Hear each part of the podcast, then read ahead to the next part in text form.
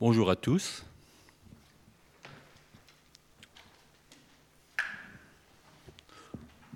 C'était déjà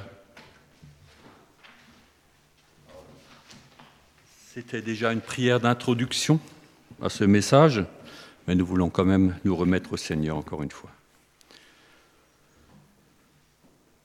Père, ce matin, oui, nous sommes venus avec une attente, avec des attentes certainement. Nous nous attendons à toi pour être éclairés sur notre chemin. Ta parole est vivante, agissante, tranchante. C'est ce que nous dit cette parole. Et nous nous confions à toi, nous te demandons de nous révéler ta volonté pour chacun d'entre nous, de nous fortifier aussi en ces jours, Seigneur. Que ton nom soit béni au milieu de nous, que ton Esprit Saint nous saisisse chacun, Seigneur, et qu'il ait la liberté de parler. Amen. Alors j'ai intitulé ce passage ou cette méditation sur l'importance de lire la Bible. Aimes-tu la parole de Dieu? C'est une question. Nous allons commencer par le psaume 119.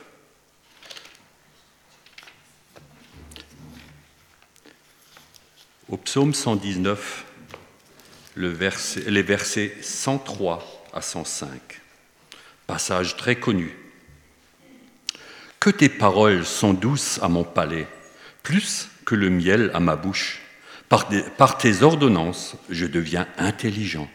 Aussi, je hais toute voix de mensonge.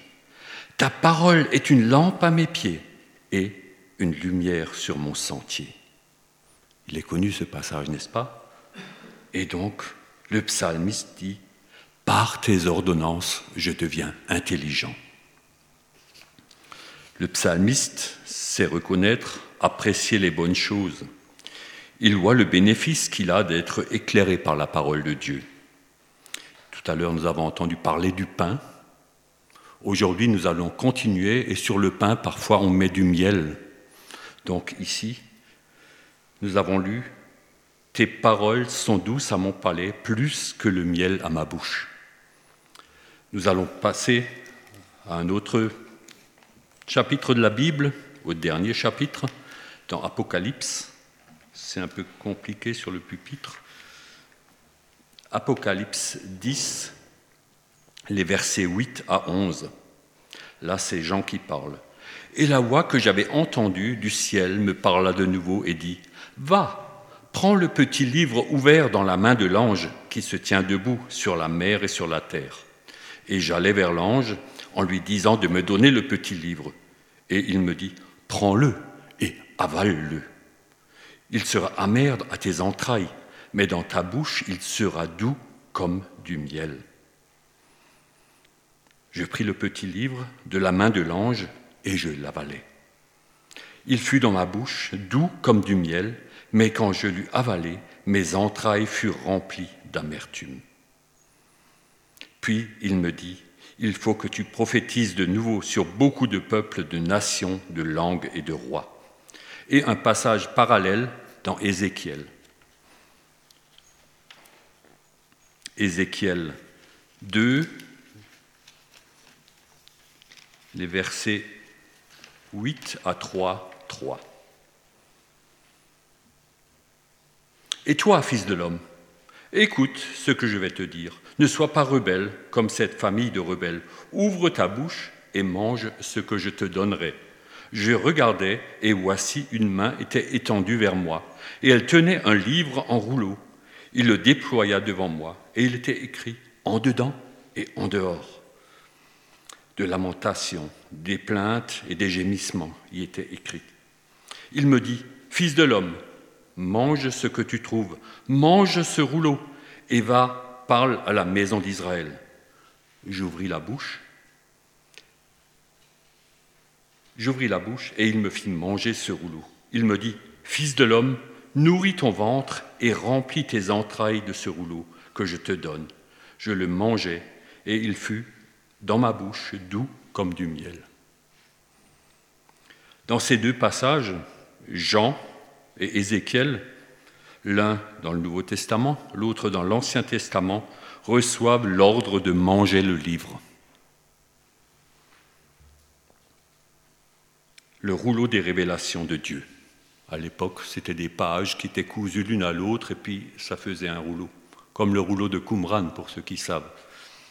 Et donc Jean et dans l'Ancien Testament Ézéchiel, on leur commande de manger cette parole. Jean est disciple de Jésus, pêcheur, fils de Zébédée. Vous vous rappelez, Ézéchiel, c'est moins connu, était fils d'un sacrificateur, Buzi. Donc, pour placer un peu les deux personnages, tous deux sont appelés à parler au peuple de leur époque respective. Pour leur équipement, ils doivent mettre le paquet. Le steak est gros, quoi. Avaler, manger la parole de Dieu. Tous deux constatent que la parole est douce comme le miel dans leur bouche. Pour leurs besoins, c'est un mets délicieux. Pour Jean, la digestion a un goût amer. Il était prévenu, l'ange lui a dit, tu auras un goût amer dans l'estomac, dans le, dans le ventre. Pour comprendre cela, nous allons juste lire un passage dans Jérémie, Jérémie 20, les versets 7 à 9, où Jérémie se plaint auprès de Dieu. Je vous assure, on va travailler sur la Bible pour comprendre un peu le but du message. Tu m'as persuadé, et tu éternel, et je me suis laissé persuader d'être prophète. Tu m'as saisi, tu m'as vaincu, et je suis chaque, jour un objet de raillerie. Tout le monde se moque de moi car toutes les fois que je parle, il faut que je crie. Personne ne l'écoute. Il faut que je crie. Que je crie à la violence, à l'oppression. Et la parole de l'Éternel est pour moi un sujet d'opprobre et de risée chaque jour. Je dis, je ne ferai plus mention de lui. Je ne parlerai plus en son nom. Il y a dans mon cœur comme un feu dévorant qui est renfermé dans mes os. Je m'efforce de le contenir et je ne le puis jusque-là. Jérémie a cette parole en lui et il est obligé de prophétiser. Ça n'apporte pas visuellement de fruits, mais il ne peut pas se taire. Quand il essaye de contenir, de le retenir pour lui, il faut que ça sorte. Là, c'est le passage de l'amertume. Il le digère, mais il ne peut pas le garder, il faut le ressortir. La parole qui l'habite, qu'il a assimilée, est comme un feu dans son cœur, impossible à être contenu. Dans notre vie, dans notre combat quotidien, nous avons besoin de ressources pour avancer. Quels sont les moyens que nous, nous utilisons dans notre vie quotidienne? Nous avons un passage dans 1 Samuel 14 qui nous reparle de miel. 1 Samuel 14, 24 à 29. Il y a guerre entre Israël et les Philistins. Jonathan a fait son exploit avec son porteur d'armes. Ils ont vaincu un poste de Philistins et la suite, nous la lisons. Israël a pris les armes, ils ont combattu et la journée fut fatigante pour les hommes d'Israël. Saül avait fait jurer le peuple en disant Maudit soit l'homme qui prendra de la nourriture avant le soir, avant que je me sois vengé de mes ennemis. Et personne n'avait pris de nourriture. Tout le peuple était arrivé dans une forêt où il y avait du miel à la surface du sol. Lorsque le peuple entra dans la forêt, il vit du miel qui coulait, car le peuple, le, le peuple, mais nul ne porta la main à la bouche car le peuple respectait le serment. Jonathan ignorait le serment que son père avait fait faire au peuple. Il avança le bout du bâton qu'il avait à la main, le, la main le ramena à la bouche et ses yeux furent éclaircis. Saül interdit au peuple de se nourrir pour assouvir une vengeance personnelle, humaine. Personne ne mange jusqu'à ce que moi je me sois vengé. Ça, c'est vraiment l'humain qui parle. Jonathan se fortifie avec du miel sauvage et son regard est éclairé. Quel contraste euh, Saül parle de vengeance et Jonathan par ce don de Dieu, ce miel, Jonathan a le regard éclairé, tout le monde l'a remarqué. L'un, par esprit de vengeance, se prive et prive son peuple d'une grande bénédiction. Ils sont fatigués. Ils auraient pu avoir, la suite nous le dit, ils auraient pu aller beaucoup plus loin contre les Philistins. L'autre se nourrit du miel de Dieu et affiche une grande sérénité dans le même combat. Il n'est pas hors du camp. Il, est, il se bat avec ses frères, mais il vit les choses différemment. Il est éclairé par le miel de Dieu. De quelle manière nourrissons-nous notre esprit? Ça, c'est une question qui revient vers nous. Connaissons-nous la parole de Dieu? Nous avons besoin d'une vue d'ensemble du plan de Dieu pour l'humanité, pour nous et pour notre Église. Comment trouver ce plan? Comment acquérir une vue d'ensemble pour nos vies? Il faut lire la parole de la Genèse à l'Apocalypse, par grandes portions, en lecture suivie. Nous avons beaucoup de livres de méditation où un ou plusieurs versets sont illustrés, expliqués. C'est vrai. Souvent, nous sommes encore en lecture dans la méditation que nous avons déjà oublié le verset dont il était question. Ce n'est pas ça, lire la Bible. Et je vous assure, si vous prenez la Bible vous commencez par la Genèse et vous la lisez jusqu'au bout, vous avez cette vision du plan de Dieu. Vous voyez que Dieu n'est pas loin, que Dieu est proche, de génération en génération sa fidélité. Si vous piquez un verset qui vous convient, un autre, ça fait nos différences parce que chacun prend ce qui lui convient. Mais la Bible est une entité.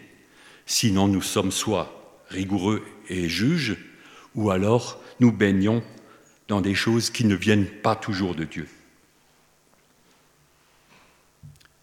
Nous croyons que la Bible est inspirée, vivante, habitée par l'Esprit. Tout ça, vous le trouvez dans des passages. Plus nous la lisons, plus son contenu nous sera compréhensible. Plus nous serons, nous verrons la main puissante de Dieu agir dans notre quotidien.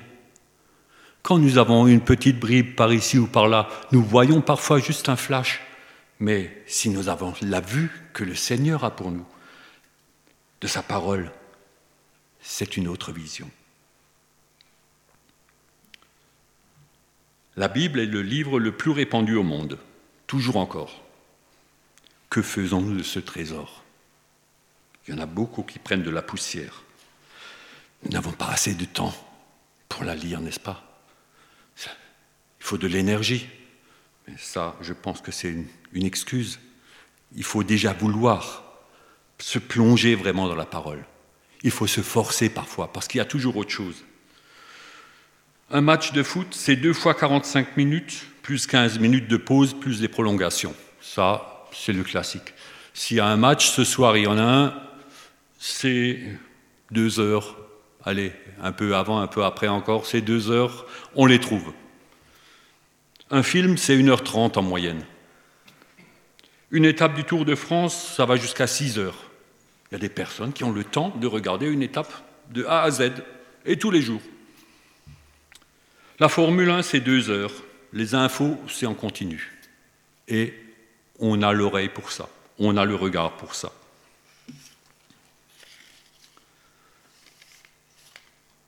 Nous disons, nous voulons vivre notre vie avec Jésus. Comment pouvons-nous oser avancer, dans ce brouillard ambiant?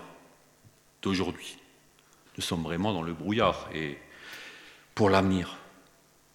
Nous avons besoin d'instruments sûrs, de repères, d'assurance. Le monde nous trouble avec l'insécurité, la peur de l'avenir, ou alors des promesses irréalistes. Quand on nous avance des chiffres, comment on va se sortir de certaines situations? Nous savons déjà aujourd'hui que ce, n'est pas cohérent, ce n'est pas possible. Mais c'est au, mieux disant euh, qu'on prête confiance. Une image qui est un peu révolue maintenant. Un marin au milieu de l'océan déchaîné. dans le temps, il guettait chaque éclaircie la nuit pour utiliser son sextant. Mais le sextant, si je ne sais pas m'en servir, il ne sert à rien. C'est l'appareil pour voir, pour pouvoir me situer par rapport aux astres. Donc il faut qu'il ait connaissance des constellations, visibles à l'époque de l'année où il vit ces moments. Qu'il sache se servir de sa boussole pour trouver son or. Ça, marche aussi par temps de brouillard. Tout cela, il a appris en utilisant ces instruments quotidiennement. Pas seulement quand il y a la tempête, là c'est trop tard. En les sortant tous les jours de leur coffre pour les consulter, pour s'entraîner. Quand le ciel est limpide, c'est plus facile que de chercher une éclaircie où on voit deux, trois étoiles pour pouvoir s'orienter. Le nord, on l'a toujours tant qu'on a la boussole. Aujourd'hui, on a le GPS. Donc, tout est simple.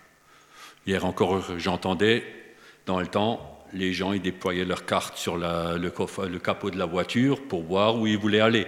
Aujourd'hui, on rentre dans le GPS et c'est tout tracé. Tournez à droite, tournez à gauche, attention à 50 mètres et ainsi de suite, et vous y êtes.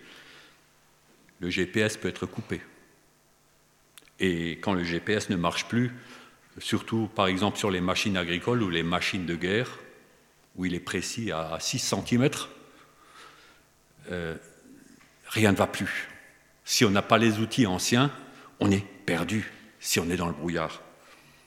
Donc, cette bonne vieille Bible, c'est un instrument qui sert encore.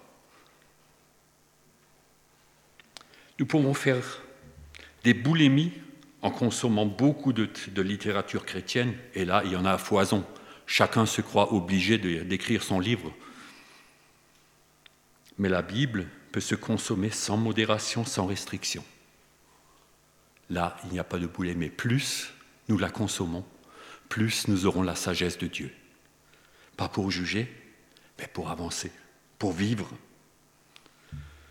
Dans le psaume 34, au verset 9, il est dit Goûtez et voyez combien l'Éternel est bon. Goûtez, mangez comme du miel.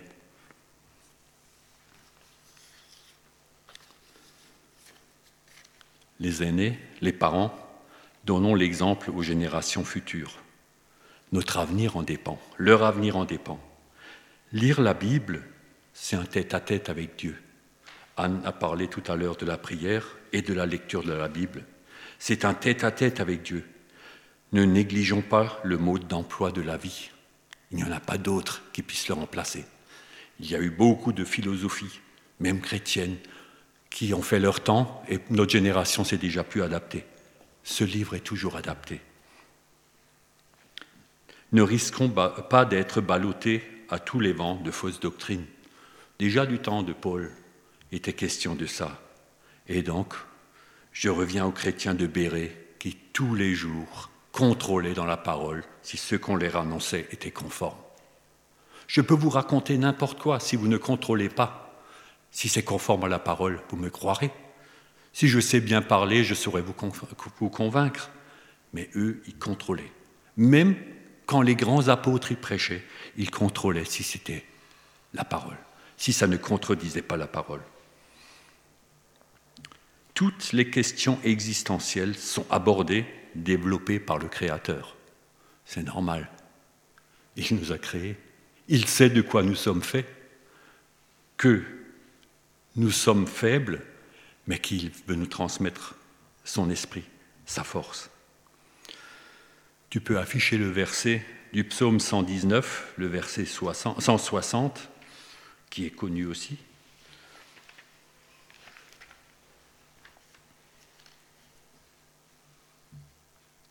Le fondement de ta parole est la vérité, et toutes tes lois, les lois de ta justice sont éternelles.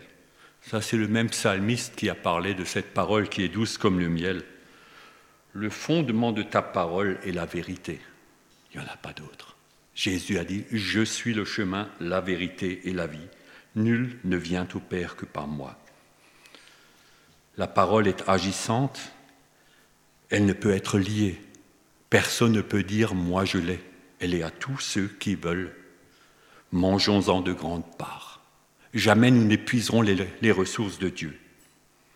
Et pour terminer, j'aimerais juste lire un verset que Jésus a dit dans Jean 4, le verset 34.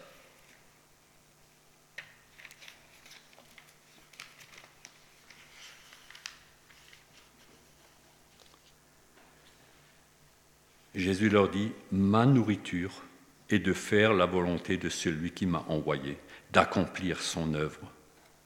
Ça, c'est la nourriture que Dieu lui a confiée à lui.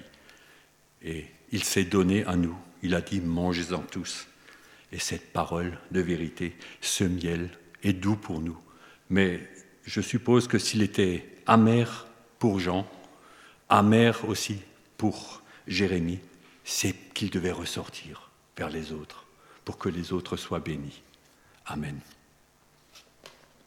C'est vrai que souvent c'est plus simple de lire un, un, livre, un livre de méditation, que de nous plonger vraiment dans ta parole, de nous isoler avec toi pour que tu puisses vraiment agir. Tu sais qu'il faut souvent quelques instants, quelques pages, Seigneur, pour que nous soyons complètement à tes pieds, pour voir entendre, comprendre ce que tu veux nous dire. Donne-nous la sagesse, Seigneur, de voir l'essentiel. Cette parole vivante, habitée par l'Esprit Saint, qui veut, oui, nous remuer, Seigneur.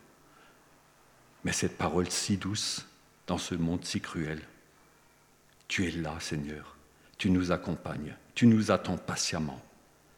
Que nous ne trompions pas ton attente, Seigneur, mais que chacun puisse venir à tes pieds et reprendre sa lecture avec toi, Seigneur. Amen.